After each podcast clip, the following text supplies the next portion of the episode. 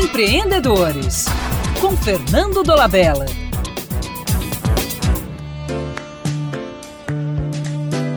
Na educação empreendedora, a família é mais importante do que a escola. Mas no Brasil, em que ainda prevalece a cultura do emprego, os pais raramente estimulam os filhos a abrir empresas. Pelo contrário, Aqui, a família e a escola criam obstáculos para quem deseja empreender. Na educação empreendedora, famílias e escolas assumem papéis diferentes. A academia é autossuficiente quando se trata de gerar e disseminar o conhecimento científico e tecnológico e preparar para o trabalho. Dos pais se espera apenas que sejam apoiadores e coadjuvantes. É bom que seja assim. É pela competência do sistema educacional que, em alguns países, principalmente os mais democráticos, filhos de famílias não abastadas podem transformar-se em cientistas. É também por esse motivo que a educação é capaz de provocar mudanças radicais na sociedade e ser indispensável no combate à pobreza. No entanto, na educação empreendedora para crianças e adolescentes,